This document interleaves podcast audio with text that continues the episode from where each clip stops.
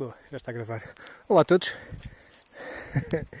Estou a passear um pouco outra vez pela floresta, aproveitar as férias de Natal para relaxar um pouco. Hum, estava agora sentado à beira do rio e lembrei-me de, de, algo que algumas pessoas dizem e eu compreendo o que dizem. Penso que eu houve uma altura onde também disse isso. Deixem-me só ver para é que estou a ir, o sol está a começar a pôr-se, eu não faço ideia para onde é que eu estou. Kiyoshi, segues tu? Ok, e tu, ok? Um,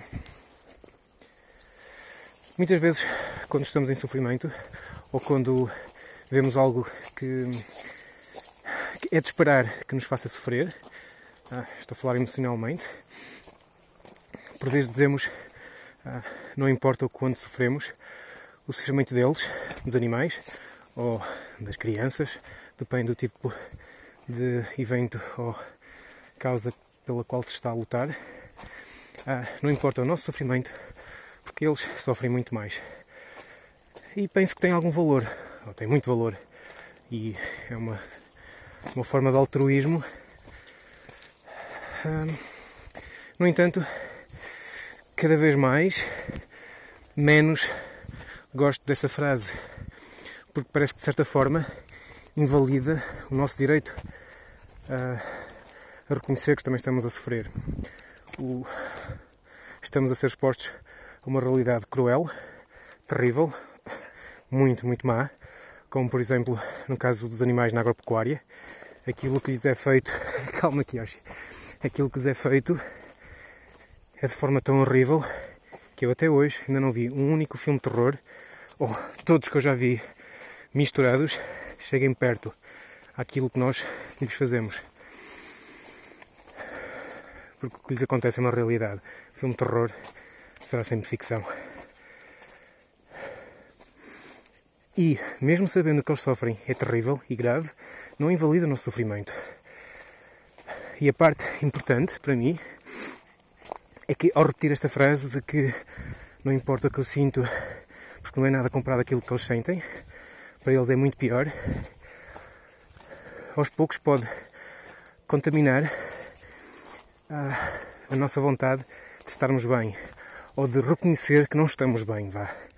E se não reconhecemos que por vezes não estamos bem, este tipo. Ah, desculpem pela vibração. Deixem-me só desligar a parte da vibração para tornar isto mais confortável para as pessoas. Ok. Se não reconhecemos quando não estamos bem, que é normal em muitas situações que enfrentamos não estarmos bem, ao não reconhecer isso, não tratamos dessa parte da nossa vida, dessa parte emocional ou mental. E quando não tratamos uh, de nós, eventualmente, e é apenas uma questão de tempo, isso vai propagar-se contaminar e apodrecer outras partes da nossa vida.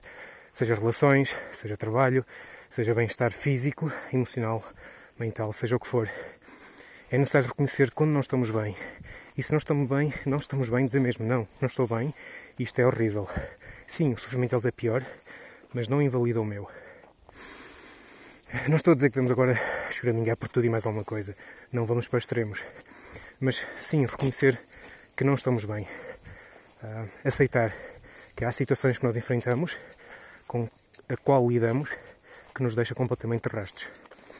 Reconhecer e lidar com isso torna-nos mais fortes, mais conscientes e nessa medida, ao, ao reconhecermos e aprendermos a lidar com isso, mais facilmente no futuro conseguimos lidar com situações iguais e, igualmente importante, ajudar outras pessoas a lidar com as, com as mesmas situações ou parecidas. Daí, hum, acho que é mesmo importante termos cuidado com o que dizemos, porque aquilo que dizemos acaba por moldar a forma como lidamos com a realidade. E, ao dizer que o nosso sofrimento não é nada comparado com o deles, pode, em alguns casos, invalidar o nosso sofrimento. E é uma realidade. É claro que nós não sofremos tanto como um porco no matador, ou como uma vaca que lhe é retirado o filho, ou, ou como um vitelo que é separado da mãe, ou como um leitão que é separado da mãe, ou como um pintainho que é enviado para a trituradora. Claro que não, não sofremos nem nada perto comparado com isso. E mesmo o, aquilo que sofremos, somos capazes de racionalizar, uh, dar um significado, dar uma razão. E isso ajuda-nos a lidar com essa carga emocional.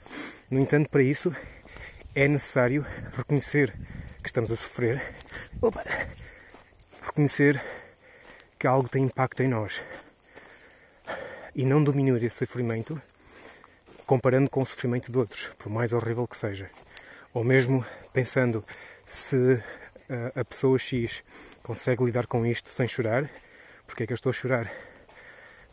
Por vezes também é importante comparar se uma situação que supostamente não nos deveria colocar a chorar e ter uma reação emocional tão forte, e nós temos, já me aconteceu, ah, por meras palavras, ter tido uma reação emocional extremamente ah, intensa, reconheci que tinha ali casos por resolver, assuntos emocionais que estavam a vir ao de cima ah, e foi muito útil para, para lidar com eles. Desculpem só a pausa, mas estamos os dois partidos. Que achas? Tens ideia onde é que estamos? Olhes para mim que eu também não sei, meu. Ok, o sol está-se a pôr para ali. Nós temos que ir no lado oposto, é para ali. Para a esquerda, para aquelas. Ok, estás a cheirar, boa. Mas é para aquela esquerda, ok? Um, uma das formas em que as vigílias, e para quem não está a par, uh, vigílias é um, um dos eventos de ativismo que o grupo da Save Movement, basta pesquisarem na net ou no Facebook ou Instagram e vão encontrar, encontrar muitos grupos, certamente na vossa zona vão encontrar um, um ou perto. Trata-se por fazer vigílias às portas do matador, com respeito e com compaixão. O que inicialmente pode parecer estranho, mas ao fim de tentarem compreender um pouco o que se faz, irá fazer todo o sentido. Uh, é claro que aquilo que se faz por lá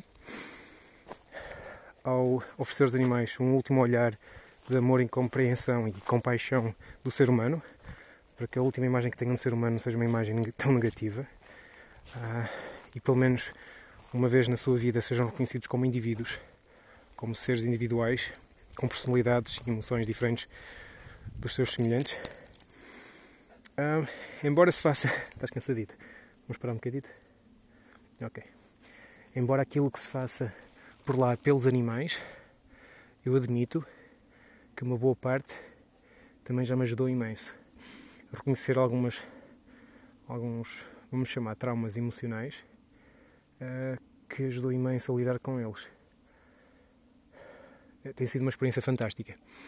Uh, e, não renegar, renegar, e não ignorar, é a palavra correta, não ignorar a carga emocional que traz numa pessoa enfrentá-la e, e, nisto existe um grupo fantástico, simplesmente absolutamente fantástico de pessoas que pertencem ao Save, que dão apoio, que, que dão força, que dão uma palavra, um olhar, um abraço amigo, um, têm permitido tornar-me uma melhor pessoa, estar mais em contato com as minhas emoções, aceitá-las, não deixar que elas me dominem, mas estar a par delas e não as negar.